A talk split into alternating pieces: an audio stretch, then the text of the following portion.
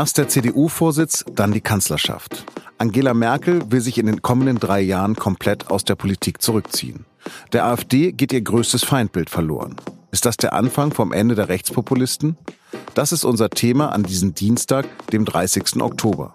Ich heiße Lars Langenau und begrüße Sie herzlich zum SZ Nachrichten Podcast auf den Punkt.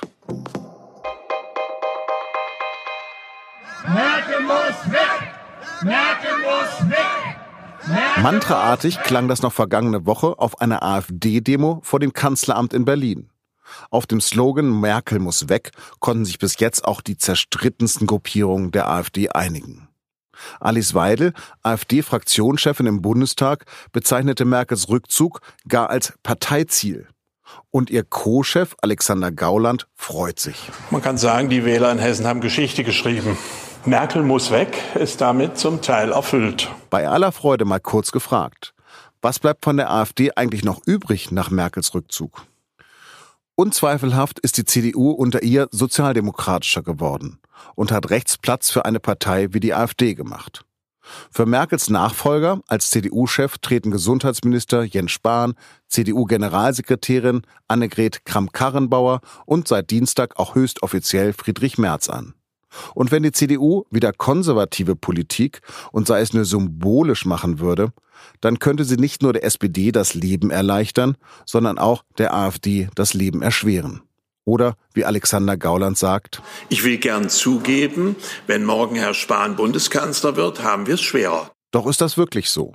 Dazu bin ich jetzt am Telefon mit Jens Schneider verbunden. Er ist Hauptstadtkorrespondent der SZ und beschäftigt sich vor allem mit der AfD. Herr Schneider, jetzt da sich Angela Merkel zurückziehen wird, fehlt der AfD das Feindbild. Geht es für diese dezidiert populistische Partei jetzt bergab? Das wäre ein bisschen voreilig davon auszugehen, dass es sofort für die äh, AfD bergab geht, schon allein deshalb, weil Frau Merkel Kanzlerin bleibt und weil es nicht allein an Frau Merkel liegt. Also es wird schwerer für die AfD werden. Äh, das hat Alexander Gauland, ihr Partei- und Fraktionschef, ja gestern klar und deutlich gesagt. Insbesondere dann schwerer werden, wenn jemand mit einem konservativeren Profil, er nannte als Beispiel Jens Spahn. Äh, Jens Spahn, genau.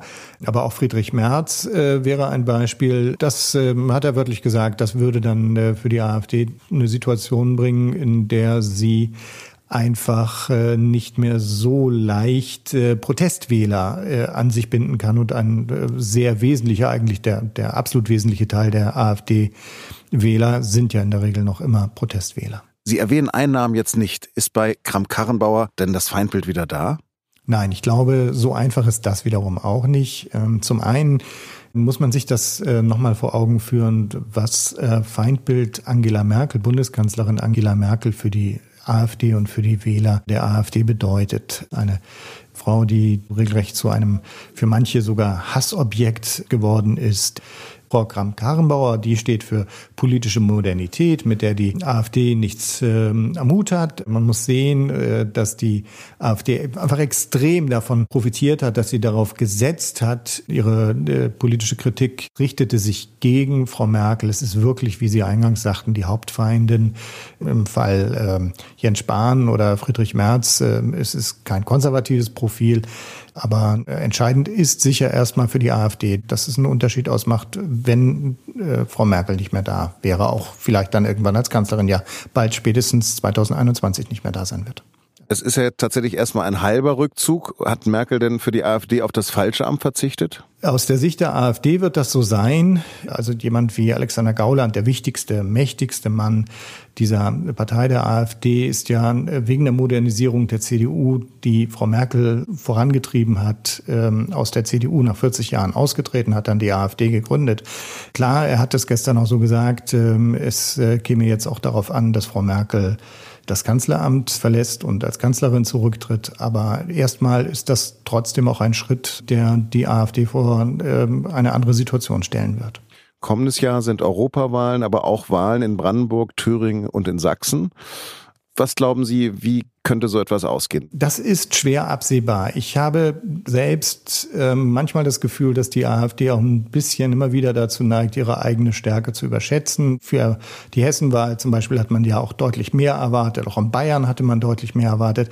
Aber sicherlich wird sie so stark abschneiden wie sonst in den nord- und, und westdeutschen Bundesländern nicht. Ist eigentlich Horst Seehofer auch so ein Feindbild wie die Merkel für die AfD? Nicht so wie Frau Merkel. Aber Horst Seehofer ist für die AfD ähm, mehr so derjenige, von dem Sie immer sagen, der ist äh, äh, jemand, der versuchte, ja, ne, das nicht, sondern ähm, er versuchte immer wieder konservative Positionen in der Bundesregierung durchzusetzen. Und es wird für die AfD ein Unterschied sein, ob äh, Frau Merkel noch da ist äh, an der Spitze der CDU oder nicht. Und es wird auch äh, eine wichtige Rolle spielen, wer dann der Nachfolger sein wird. Aber die eigentlich entscheidende Frage ist, weil Sie gerade ähm, Horst Seehofer erwähnen, wie sich CDU und CSU generell künftig aufstellen. Denn erfahrungsgemäß ist es so, dass extremistische Parteien und Rechtspopulisten immer dann sich sehr schwer tun, wenn die Regierenden, wenn gerade die konservativen Regierenden eine für die Wähler konsistente, glaubwürdige bürgerliche Politik vertreten, wenn es da keinen Streit gibt, wie es ihn ja zuletzt zwischen der CSU und der CDU über diese Linie immer wieder gegeben hat. Wenn beide Parteien, CDU und CSU, eine einige klare äh, Regierungspolitik vertreten und die Konservativen zumindest auch die Chance haben, ähm, eigenes Profil zu entwickeln. Es muss gar nicht nach meiner Einschätzung ein durchgehend konservatives Profil der Unionsparteien werden, sondern die Konservativen müssen auch eine Rolle spielen können. Dann, glaube ich, wird es für die AfD in der Tat schwieriger. Vielen Dank für das Gespräch, Herr Schneider. Gern geschehen. Und jetzt noch drei Nachrichten, die am Dienstag wichtig sind. Passend zu unserem Thema ist die exklusive Nachricht von WDR, NDR und Süddeutscher Zeitung. Die AfD-Bundestagsfraktion hat ihre Finanzen offenbar nicht im Griff. Es bestehen erhebliche Zweifel an der Ordnungsmäßigkeit der Rechnungslegung der Fraktion. Zu diesem Fazit kommt ein Gutachten, das die Fraktionsspitze bei einem Wirtschaftsprüfer selbst in Auftrag gegeben hat. Demnach hält sich die AfD-Bundestagsfraktion in zahlreichen Fällen bislang nicht an die Anforderungen des Abgeordnetengesetzes. Es fehlen Kontrollmechanismen. Der verantwortliche Mitarbeiter wurde bereits vor einigen Wochen beurlaubt. Der AfD-Fraktion im Bundestag stehen im Jahr 16 Millionen Euro zur Verfügung. Der wegen hundertfachen Mordes an Patienten angeklagte frühere Krankenpfleger Nils Högel hat die Taten zum Auftakt seines Prozesses gestanden. Auf die Frage des Landgerichts Oldenburg, ob die gegen ihn erhobenen Vorwürfe zutreffen, antwortete Högel am Dienstag mit Ja. Högel ist schon 2015 zu lebenslanger Haft verurteilt worden. Er soll von 2000 bis 2005 in den Kliniken Delmenhorst und Oldenburg in Niedersachsen Patienten zu Tode gespritzt haben. Seine Opfer waren zwischen 34 und 96 Jahre alt. Es handelt sich dabei um die größte Mordserie in Deutschland nach 1945. Donald Trump plant eine weitreichende Veränderung im US-amerikanischen Geburtsrecht.